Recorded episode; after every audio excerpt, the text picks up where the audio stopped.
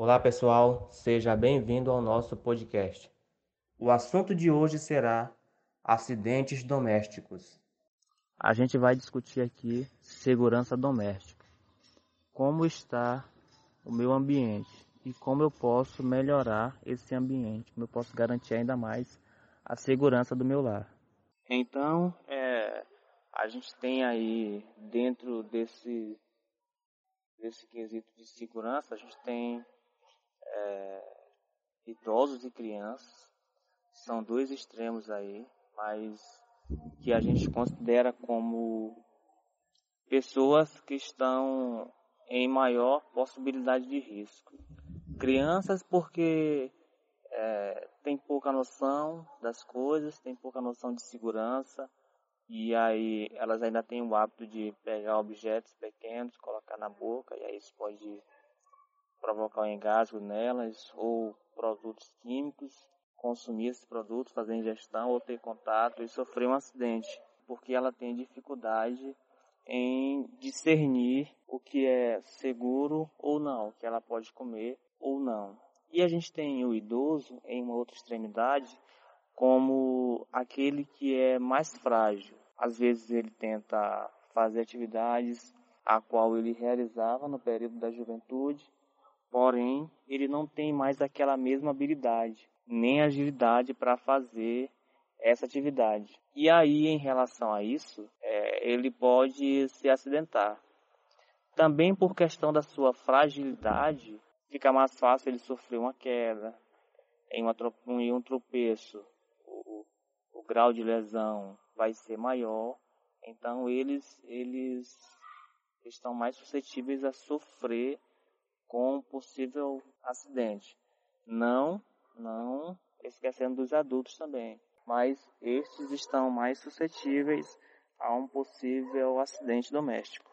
Vamos listar aqui algumas situações que são mais comuns, são situações muito comuns em ambientes domésticos é, que podem provocar acidentes. A gente tem queimadura, pode acontecer com uma super, superfície, superfície quente, um produto quente ou o próprio fogo. A gente tem a queda, pode ser de altura, pode ser de uma cadeira, inclusive pode ser de mesmo nível.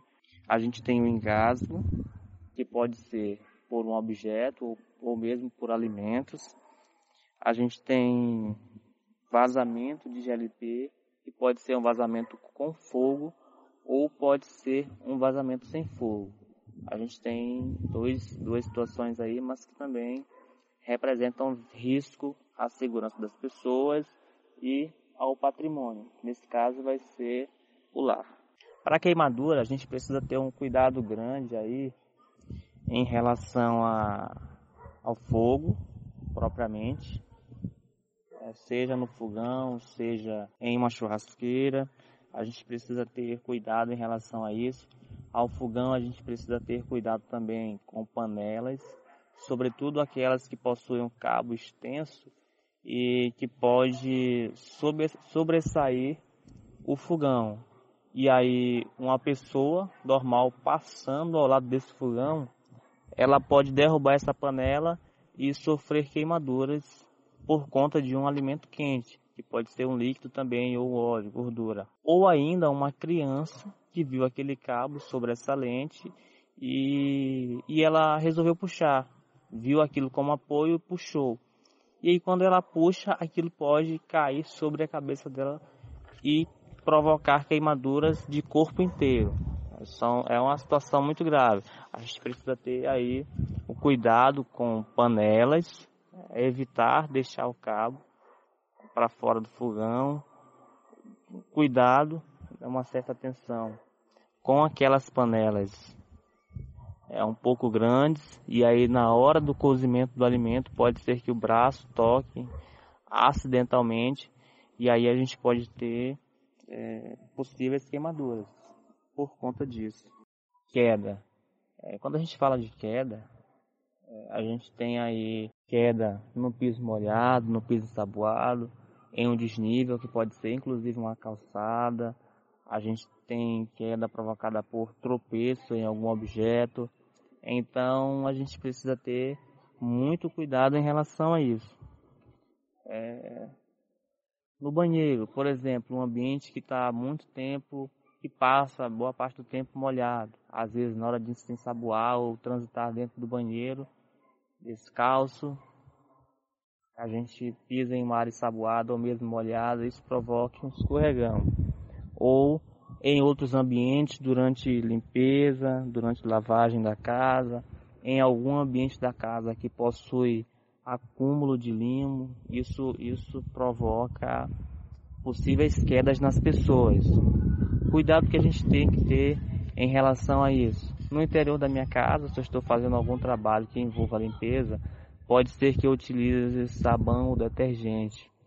É, sempre que eu utilizar, evitar transição das pessoas e quem esteja fazendo manuseio ou utilização desses produtos, o cuidado, manter sempre, manter-se sempre em áreas secas ou à medida que vai ensaboando, vá logo retirando para não deixar superfícies muito lisas. Um cuidado especial no banheiro, se você possui idosos na residência, indicado inclusive que utilize barras para apoio para evitar que esses acidentes tenham uma certa gravidade com essas pessoas. Afinal, eles estarão em um dos extremos. Para quem tem tapete, o tapete também pode provocar escorregão. Então, o cuidado é utilizar tapetes que não deslizem tanto por conta do risco de queda, utilizar tapetes que fiquem bem mais fixos, presos ao solo. É, se você tem alguma área, se você tem alguma área que possa ter acúmulo de limo, é recomendado que mantenha a limpeza frequente dessa área e evite mantê-la muito tempo alagada. Locais expostos que ficam muito tempo molhados, eles acabam acumulando limo, provocando possíveis riscos de queda das pessoas. Engasgo. O engasgo ele pode ser provocado por objetos pequenos possam ser engolidos, seja uma moeda, seja um brinquedo, seja uma bola de papel que eu estava brincando, ou alimentos. Pode variar desde um chiclete até aquela folha da salada que eu estou comendo. Isso vai, isso pode provocar engasgo nas pessoas. A gente tem crianças aí que tudo que pega, se for muito pequeno, ela vai colocar na boca e ela vai engolir. Então, para criança, o recomendado é não deixar ela próxima, não dar brinquedos para ela que contenham partes pequenas, por orientação do metro. Já vem nos objetos nos brinquedos, cuidado com crianças, por conta de partes pequenas. Se você for dar alimento para uma criança, evite dar em pedaços muito grandes, porque caso ela vá comer esses alimentos, ela não consiga mascar corretamente e esse alimento vai provocar vai provocar engasgo. Adultos também podem sofrer com isso, adultos e idosos. Então, durante a alimentação, cuidado na mastigação, evitar engolir demais, evitar encher a boca durante a alimentação ou cuidado com brincadeiras quando as pessoas estiverem comendo ou consumindo algum líquido, porque isso pode provocar também é, engasgo nas pessoas. Vazamento de GLP. A gente pode ter ele com fogo ou a gente pode ter ele sem fogo. Se ele estiver com fogo, à medida que o gás vai vazando, ele vai, ele vai queimando. O perigo disso é provocar um incêndio no interior de uma residência. Ter aí é, chamas vivas pode atingir outras áreas e aí de acordo com a pressão de gás ainda existente, ele atinge determinada altura ou determinada direção e pode fazer queimar outros ambientes. E eu posso ter o vazamento de GLP sem fogo. Nesse caso, ele vai se acumular no ambiente e aí a sua presença vai aumentar consideravelmente a ponto de uma simples centelha ser suficiente para provocar um incêndio de grande proporção ou uma explosão no interior de uma residência, provocando lesões severas nas pessoas ou destruição de ambientes. O cuidado que a gente tem que ter com o GLP é verificar pontos de conexão, se não estão frouxos, se estão conectando-se corretamente. Ao fazer a troca dos bujões, verificar se há vazamento de gás. Cuidado, não utilizar barra de sabão para fazer vedação. A orientação é que somente o dispositivo de registro consiga fazer conexão correta no bujão. E aí se eu utilizo outra forma para para vedar, não é recomendação do fabricante. Né? O ideal é que a gente faça conforme essa orientação, até para título de respaldo em caso de acidente.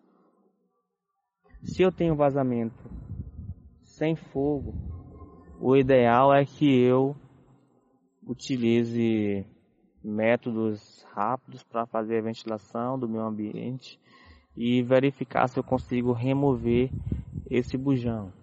O que eu vou fazer? Vou abrir portas e janelas para ventilar o ambiente para que esse gás acumulado possa dissipar. Evitar ligar ou desligar luz, cuidado com, com geladeira, eletrodomésticos, porque esses podem provocar centelhas. E o gás acumulado ele vai provocar uma explosão. Então, ventile a área, faça com que a área ventile e tente conter o vazamento. Se não conseguir conter o vazamento, remova o bujão de gás do interior do estabelecimento, remova ele para uma área arejada, ligue para o fornecedor de gás e para o corpo de bombeiros em uma eventual situação mais grave, este já vai estar orientado quanto a isso. Espero que, que esse conteúdo sirva de grande conhecimento e ajuda para a sua vida pessoal, profissional, que contribua para a segurança do seu ambiente. Grande abraço e até a próxima oportunidade.